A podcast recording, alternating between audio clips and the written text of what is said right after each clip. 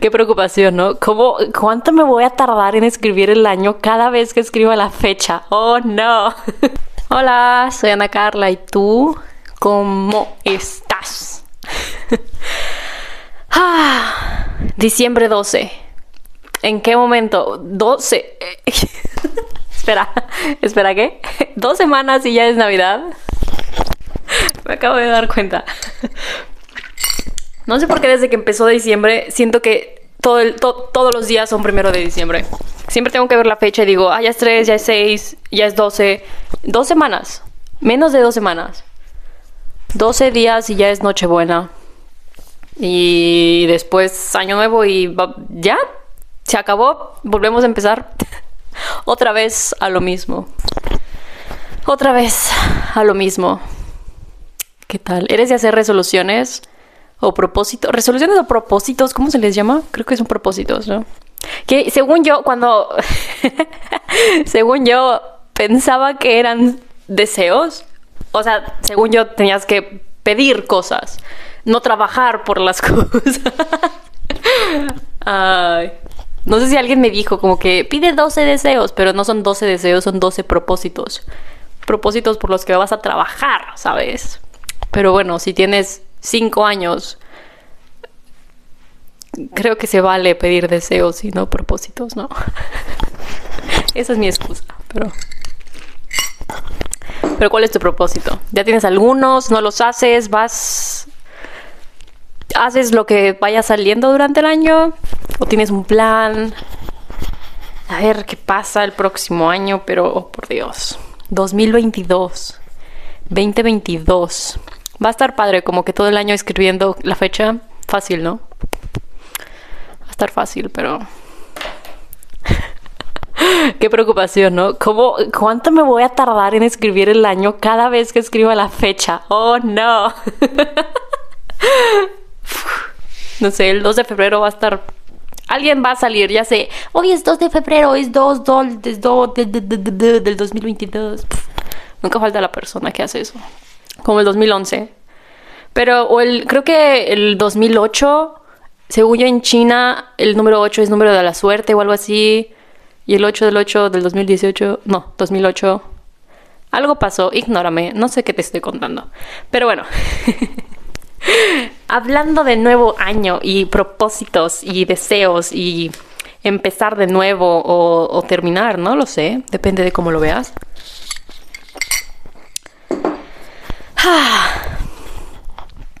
Estaba pensando en qué es un trabajo ideal o el trabajo de tus sueños o creo que es lo mismo que un trabajo no, no, no, te haga sentir triste a que un trabajo te guste. Porque creo que hay trabajos que soportas, hay trabajos que odias y hay trabajos que te gustan mucho. Uh, pero ¿qué es un trabajo ideal? Porque nunca falta la persona que te dice, es el trabajo que harías gratis, es el trabajo que harías aunque no te paguen. Um, sí, pero no. Porque imagínate que vivieras de eso. Imagínate que tienes un trabajo que te encanta, te encanta tanto que no te importa que no te paguen. O sea, hace ser practicante, pero sin el que te guste el hacerlo. que no te pagan, pues. Te llega el recibo de la luz y ¿cómo vas a pagar? ¿Cómo pagas la luz? El agua, comida. Imagínate ir al súper y pagar con, no sé, decirle, es que me gusta mi trabajo y no me pagan. O pagarle con una sonrisa. Como que, ¿qué? Eso no tiene sentido.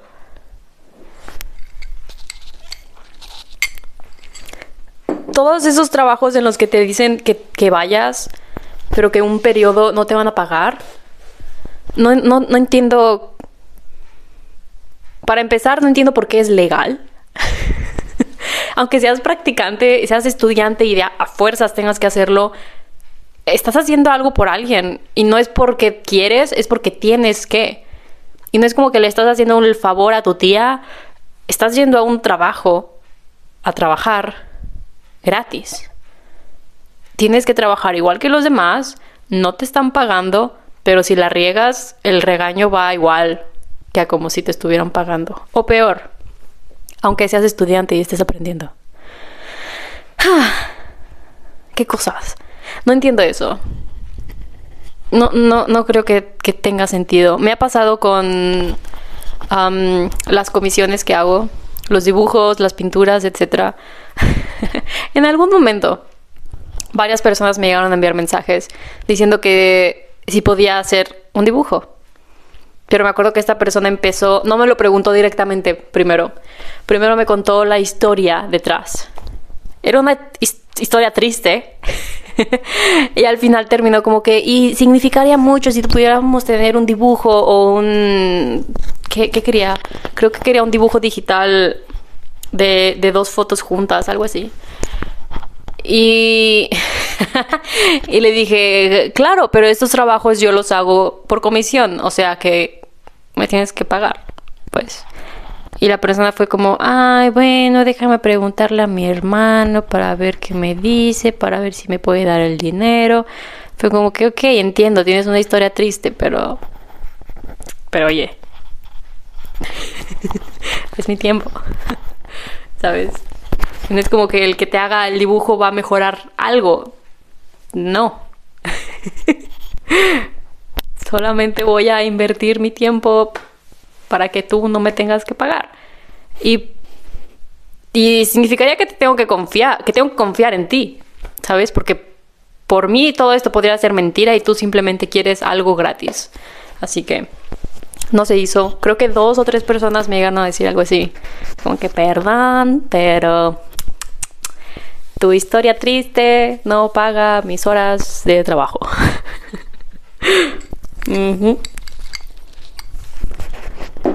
Pero de nuevo, un trabajo ideal, ¿qué es?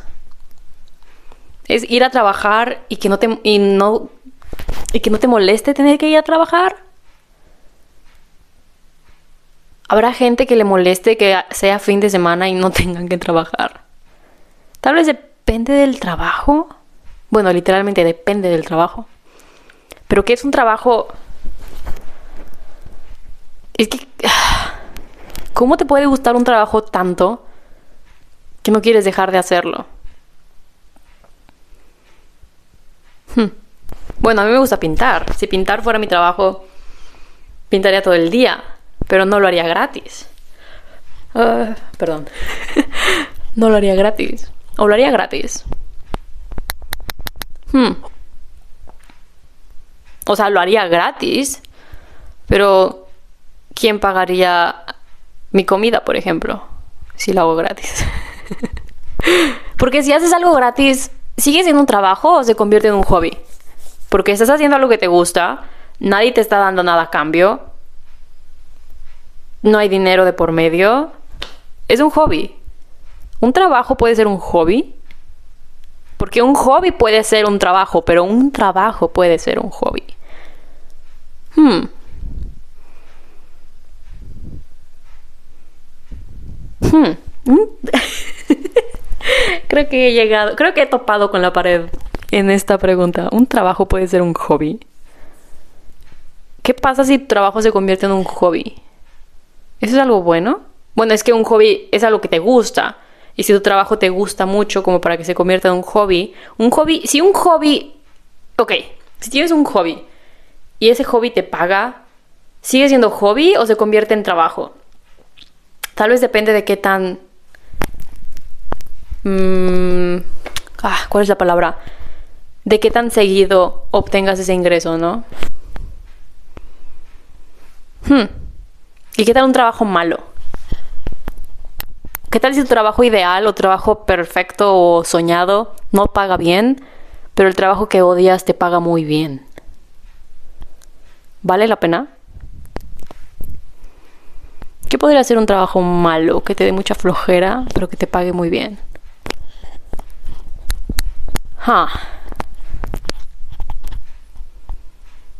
Vale la pena. Porque, bueno, tal vez valga la pena si el trabajo se queda en el trabajo.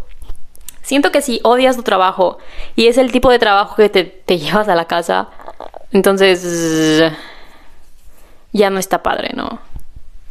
Porque sí, tienes dinero, te alcanzan cosas, pero todo el tiempo estás pensando en el trabajo en el que odias.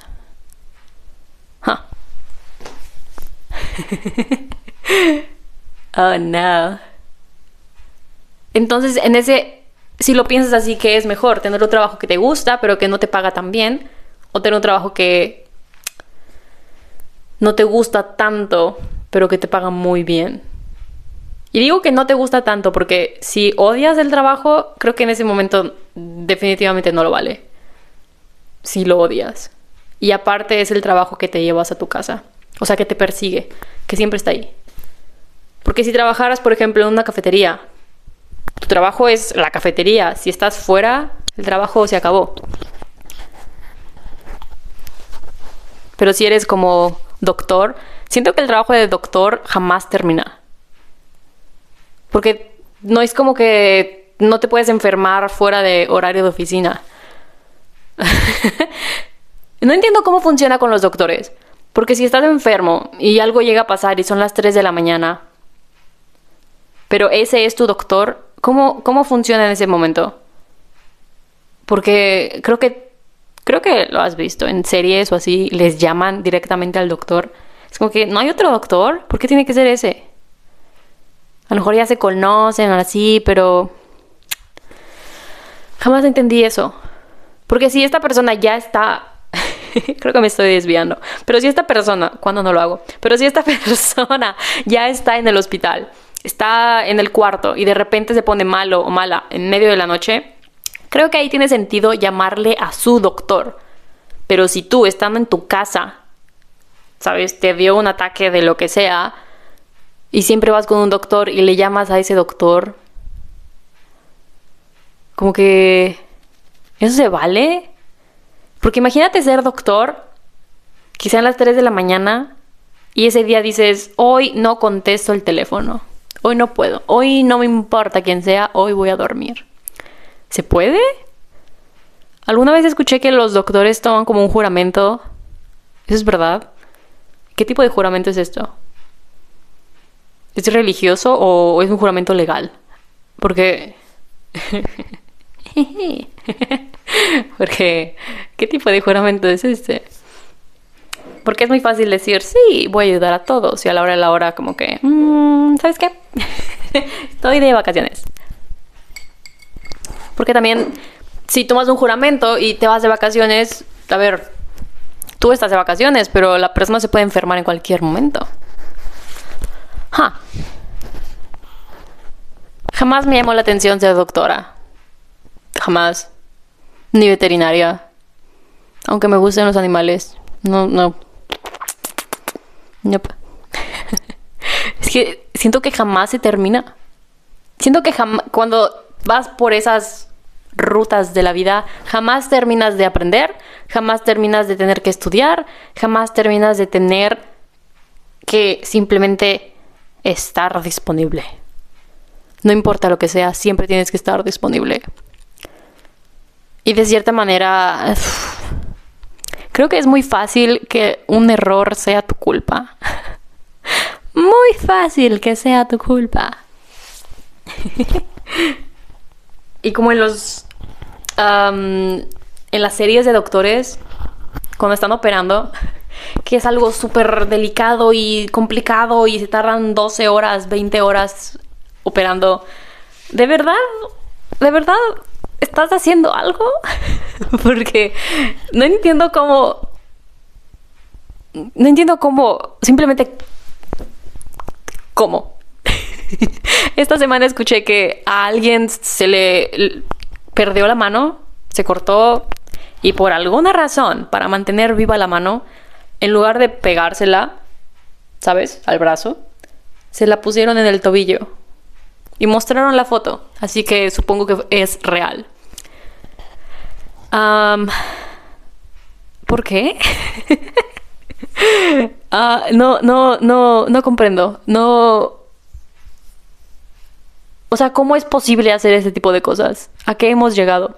Hay como unos pájaros enormes volando afuera de mi ventana. Adiós, fueron tres, por si querías saber. Pero ¿cómo es posible que, no sé, que te puedan pegar la mano en el tobillo? esta persona no se podía poner pantalones, ¿no? Pegados. Igual y shorts, guanguitos, sí, pero. Pero unos jeans apretados ni de chiste le entraban. Digo, la mano le estaba ahí obstruyendo, pero. Qué extraño. Y después se la quitaron y creo que se la pusieron, no tengo idea. Pero si no, pues ¿para qué mantuvieron viva la mano? pero. No sé, a veces la medicina da miedo hasta qué punto ha llegado. Pero es extraño. Porque igual, obviamente, si eres doctor, siento que obviamente entiendes, oh, lo, hicieron porque esto funciona así bla, bla, bla, pero... Pero... pero ¿cómo? no sé, cada vez que veo esas, esas imágenes o esas... Ah, ¿cuál es la palabra? Partes de las series Escenas, esa es la palabra. Cada vez que veo esas escenas en la tele, obviamente es falso. Sé que no están operando de verdad. Perdón por romperte la ilusión, pero esa es la verdad. No están operando cuando graban series. Cada vez que veo ese tipo de cosas y pienso en eso de verdad pasa. Hay gente que de verdad opera. En mi cabeza es magia. No te voy a mentir. En mi cabeza es magia. Igual cuando me subo a un avión, honestamente ya no cuestiono cómo. Simplemente lo acepto y digo, esto. Esto es como teletransportarme, pero muy lento. en este momento yo no existo, estoy en medio de. de dos mundos, ¿sabes? Sí, me estoy teletransportando. Esto se tarda unas dos, seis, doce horas, pero ya mero llegamos. ya, no cuestiono nada, ya no pregunto nada, pero para mí es como magia. Sé que hay ciencia detrás de eso, pero creo que es más divertido simplemente decir magia. magia. Y es raro, porque últimamente con todo lo que ha estado pasando en el mundo, mucha gente se cuestiona cómo funciona, qué hay detrás, bla, bla, bla. Pero ¿cuándo ¿Cuándo en tu vida, antes de subirte a un avión, te pusiste a cuestionar, pero cómo? ¿Cómo? ¿En qué momento fuiste con una azafata o con un piloto y le dijiste, explícame cómo funciona esto? Porque, o sea, ¿cómo? te pones un aparato al lado de tu oreja y escuchas a otra persona, pero jamás te preguntaste cómo. Simplemente lo aceptaste y lo empezaste a usar. Magia, ¿no? Antes las teles pesaban más que tú, pero ahora son más pequeñas que tu mano. Ahora puedes llevarlas en cualquier lugar y no preguntas cómo, tú simplemente lo usas. Pues así es como cuando me subo a un avión o veo series en las que operan o hacen este tipo de cosas. Que sí, obviamente puedes investigar cómo funciona y leer y preguntar y bla, bla, bla. Pero también existe esta opción de decir magia. Magia. ¿Y por qué no? no me acordaba de este programa que existía de... Ah, ¿cómo se llama? Los secretos... Ay, los secretos de la magia nunca antes descubiertos o algo así. De un tipo que se vestía todo de negro, con una máscara, se tapaba la cara y que te enseñaba primero el truco de magia y después te enseñaba cómo lo hacía. Y vi un... Vi un clip en internet y no entiendo cómo eso pudo estar en televisión. Eh, el truco que hacía, el truco que hacía es, se puso un pañuelo sobre el pulgar y se empezó a clavar mm, alfileres en el, en el pulgar. Después se quitó el pañuelo y su dedo estaba perfecto, intacto, sin sangre. ¿Cómo lo hizo? Pues resulta que cuando agarró el pañuelo, adentro del pañuelo tenía un pedazo de zanahoria. Perdón por romper la ilusión, pero adentro del pañuelo tenía un pedazo de zanahoria. Y cuando lo levanta, muy obviamente, no fue nada discreto, se puso la zanahoria, ¿sabes?, en la mano, pretendiendo que era el pulgar. Y empezó a clavar las, los alfileres. No entiendo cómo ese truco pudo estar en la televisión. O sea, habían trucos en los que en los que tenían como a 50 personas enfrente de la cámara, trucos en los que tenían fuego y agua y peceras enormes y luego te, te enseñan un truco de magia, magia con una zanahoria y un pañuelo con el que limpias los lentes. Como que ese día no les fue muy bien con el rating y su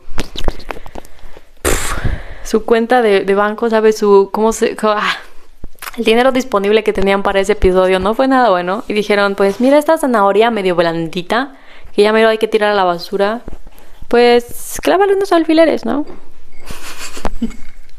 Pésimo episodio, pero ahí me ves viéndolo todo para descubrir cómo se clavó alfileres en el pulgar. me acuerdo de ver este programa en la televisión y era un buen programa. En ese entonces. ¿Qué, ¿Cuánto fue? ¿Hace 15 años? Tal vez. que también te das... Es muy obvio que cambian a la persona muy seguido.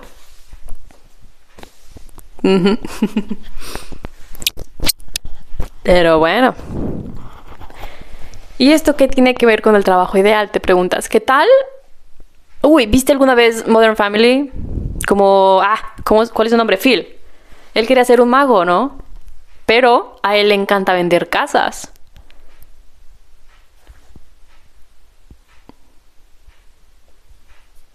Hmm. Creo que en algún momento se llegó a comprar una tienda de. de, de, cosas para magos. ¿Le puedes llamar a eso trabajar de tu hobby? Quién sabe qué también le iba en vender cosas, pero lo tuvo. Pero no es lo mismo, ¿no? Porque a él le gustaba hacer magia, no vender magia. Es como a mí si me gusta pintar, no es lo mismo que venda pinturas, o sea, pinceles y pinturas y bastidores, que a que venda mis pinturas, ¿sabes? Ahí no estaría padre, no te voy a mentir. O sea, estaría bien tener como acceso, entre comillas, ilimitado a las herramientas que necesitas para poder pintar. Pero no es lo mismo vender un tubo de pintura que vender un bastidor, ¿sabes? pintado por mí. Me imagino que así fue igual con la magia. No es lo mismo enseñarte un truco y que le pagues que a que te venda el trabajo, el trabajo, el sombrero con el, con el conejo adentro. el trabajo. Ay Dios, ¿qué pasa? Ah. No, no, no, no. Pero en tu opinión, ¿qué sería mejor entonces? un mal trabajo con buena paga o un buen trabajo con mala paga. Tal vez si la mala paga es suficiente como para todavía sobrevivir, tal vez sea aceptable, ¿no?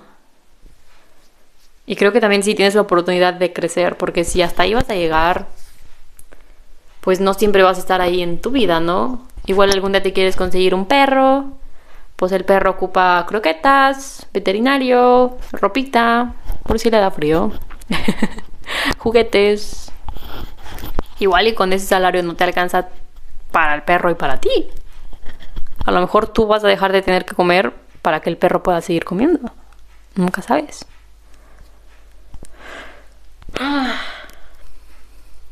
¿Qué cosas? ¿Qué cosas? he estado buscando trabajo, aplicando de cosas. Y hay muchas cosas en las que... Ok, aquí, aquí, aquí no me ha pasado, pero me acuerdo que en México hasta Hasta la gente se, quejaba de esto de internet y tomaba captura de, los requisitos que te pedían para el trabajo. Era ridículo. Te pedían literalmente ser un experto de todo, de todo. Era una descripción enorme. Te pedían tantas cosas que tú supieras hacer o que eran parte de tu responsabilidad. Y al final la paga era que 7 mil pesos al mes. no entiendo cómo esto sucede. O te piden muchísimas cosas y te pagan 7 mil pesos al mes.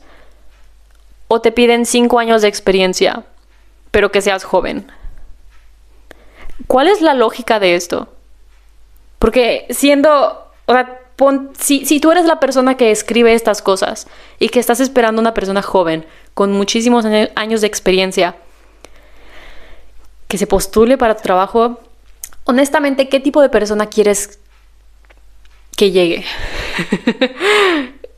¿A qué persona estás esperando que llegue con todos los requisitos disponible a manejar hasta bien lejos y manejar si es que tienen carro, si no ir en transporte público, que aparte se tardarían muchísimo más y a aceptar el salario que, tienen que hacer y todas las responsabilidades, honestamente esperan que alguien vaya y acepte todo eso. Porque hay unos... me- sí me topé con algunas descripciones muy ridículas y aparte las otras que vi en internet de la gente quejándose. Creo tal vez fue en alguna temporada que estas este tipo de de trabajos se pusieron muy sabes, pidiendo mucho. Pero es ridículo. Y también me ha pasado últimamente que empiezo a leer la descripción de lo que piden y se escucha, ¿sabes? Bien. Digo, esto es algo que yo puedo hacer, claro. Y al final viene cuatro años de experiencia. Es como, ¿por qué? o sea, entiendo que obviamente quieres a alguien con experiencia, pero... Pero si lo ves de esa manera, alguien con muchísimos años de experiencia, años de experiencia, ya viene con su manera de hacer las cosas definida por otra persona, ¿sabes? Definida por otro lugar de trabajo. Pero llega a un nuevo lugar de trabajo. ¿No preferirías tú como moldear a esta persona para que trabaje de la manera en la que tú quieres que trabaje?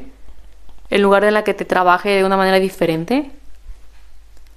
No sé, obviamente quieres que sea capaz de hacer las cosas que necesitas que haga. Pero siento que si alguien sabe cómo hacer algo, el que tengas 8 años de experiencia o el que tengas un año de experiencia o el que apenas vayas empezando, no debería de contar tanto. Obviamente hay ciertos trabajos en los que sí es mejor que tengan ya sus años de experiencia. Obviamente no estoy, no estoy hablando de ese tipo de trabajos. Pero hay, y sí, sí me he topado con, con, ¿sabes? Descripciones de trabajos en las que te piden 5, 10, 10 años de experiencia. Y no era como un, un puesto alto, era un puesto, ¿sabes? Normal. Si ya tienes 10 años de experiencia, ¿por qué te postularías para este tipo de trabajos? para empezar. Porque tienes 10 años de experiencia. ¿Qué estás haciendo aquí? Pero... Creo que nada más una vez en mi vida me han llegado a decir que como que ellos sentían que yo sabía demasiado como para el tipo de trabajo que estaba pidiendo. Y mi respuesta fue, tal vez, pero lo hago porque quiero cambiar como, ¿sabes? De dirección de vida profesional. Ellos se lo perdieron. Ellos se lo perdieron. Nada más te voy a decir eso. Pero eso también está raro, ¿no? Porque si tienes muchos años de experiencia en algo, pero quieres cambiar, cambiar también está difícil. Y... no sé cuál sea la mejor manera de hacer eso. Porque qué te, puedes, ok, me imagino que hay mucha gente que miente en su currículum, pero no decir que has tenido ciertos trabajos también cuenta como mentir. Porque hay gente que embellece los trabajos que han tenido. Ok. Pero no poner un trabajo que has tenido también cuenta como mentira. Mm, porque si no es como, si no tiene nada que ver, siento que no ocupas ni saber. Tal vez no cuente como mentira. Tal vez si te preguntan y tú de plano dices no, nada, en ese tiempo no dice nada, ah, yo creo que ahí sí estaría mal. Pero tal vez no incluirlo en tu currículum si no tiene nada que ver, eh, perdonable, ¿no? Creo que es perdonable. Ah. Pero bien, ya veremos qué nos trae entonces el 2022. Ya tienes tus regalos, ya sabes qué vas a cocinar para Navidad, para Año Nuevo. Siempre es como complicado porque al menos la tradición con la que yo crecí es pavo en Navidad. Pero siempre es como Navidad. En Año Nuevo no hay algo que yo recuerde y diga, mmm, esto, esto es comida de Año Nuevo. No. Hay muchísimas cosas que saben a Navidad, que huelen a Navidad, que siento que es algo que comes o bebes o haces en Navidad, pero jamás me ha pasado algo así con Año Nuevo. no creo que exista algo así que sea específicamente de Año Nuevo. Creo que Año Nuevo es más como lo que sobra de Navidad. ¿Sabes? Como que todavía hay decoraciones, todavía está como la felicidad de, uh, decoraciones y juntarse con amigos y familia y bla, bla, bla. Pero en sí como que, ¿qué es Año Nuevo? Hablando de comida. Porque en Navidad puedes decir tamalitos, Ah, habrá gente a la que le guste el bacalao. Este tipo de ensalada de manzana o algo así. A mí no me gusta, pero hay gente a la que sí ponche. ¿Qué más? todo este tipo de cosas que te quieren obligar a cocinar, ¿sabes? O a comprar. Pero en Año Nuevo. Hmm. ¿Qué, es una comida de Año Nuevo? Porque es muy típico hacer como el puré, espagueti y algo de carne, ¿no? Pavo o tamales o honestamente no se me ocurre nada más. Una vez tuvimos ah, como antojitos mexicanos. No eran, bueno, no eran antojitos, eran guisados. Que era como... ah, ah ¿cómo se llama? Que es adobo con cerdo. Y arroz, picadillo y cosas así. Y tú te hacías tus taquitos que sí sabía muy bueno, pero según yo la señora se equivocó y en lugar de llevarnos una olla de arroz nos llevó dos. Así que tuvimos doble de arroz y un asado menos. Un guisado más bien, un guisado menos. Así que... Eh, y llegó medio tarde. No, comprar comida así ese mero día como que no fue la mejor opción. Comimos rico, pero nada más lo hicimos una vez. Me acuerdo que no sé si fue un año que yo cociné lasaña para Navidad y para Año Nuevo o si cociné lasaña dos años seguidos. No me acuerdo. Pero sí me acuerdo que estaba muy buena. de eso sí me acuerdo. Que todos decían que sabe muy bien. A todos les gustó fue un éxito. Ese año o dos años, no me acuerdo cuántas veces lo hice. Pero. A ver, a ver cómo está este año. Aparte con todas estas nuevas, sabes, nuevas cosas que están pasando en el mundo. A ver cómo se celebra. Creo que este, este año va a ser mejor que el año pasado. Hablando de cómo vamos a celebrar. Pero aún así, algo me dice. Algo me dice que el próximo año va a empezar un poco gris. Uf. Perdón. Pero tengo ese presentimiento de que enero, febrero, algo, algo va a pasar. Algo va a salir. ¿Será bueno? ¿Será algo malo? No lo sé, pero algo va a pasar. Ya veremos qué tal. ya veremos qué pasa. Pero, pues, así está. Ya, ya, ya estamos repletos de nieve afuera. Repletos. Ya, ya no puedes salir cómodamente con, con tu bicicleta. Te voy a enseñar repletos de nieve. Ya te llega hasta la rodilla. Si estás viendo el video, estoy enseñando la nieve. Uf. Si se te cae algo, mmm, tienes que como nadar para poder encontrarlo.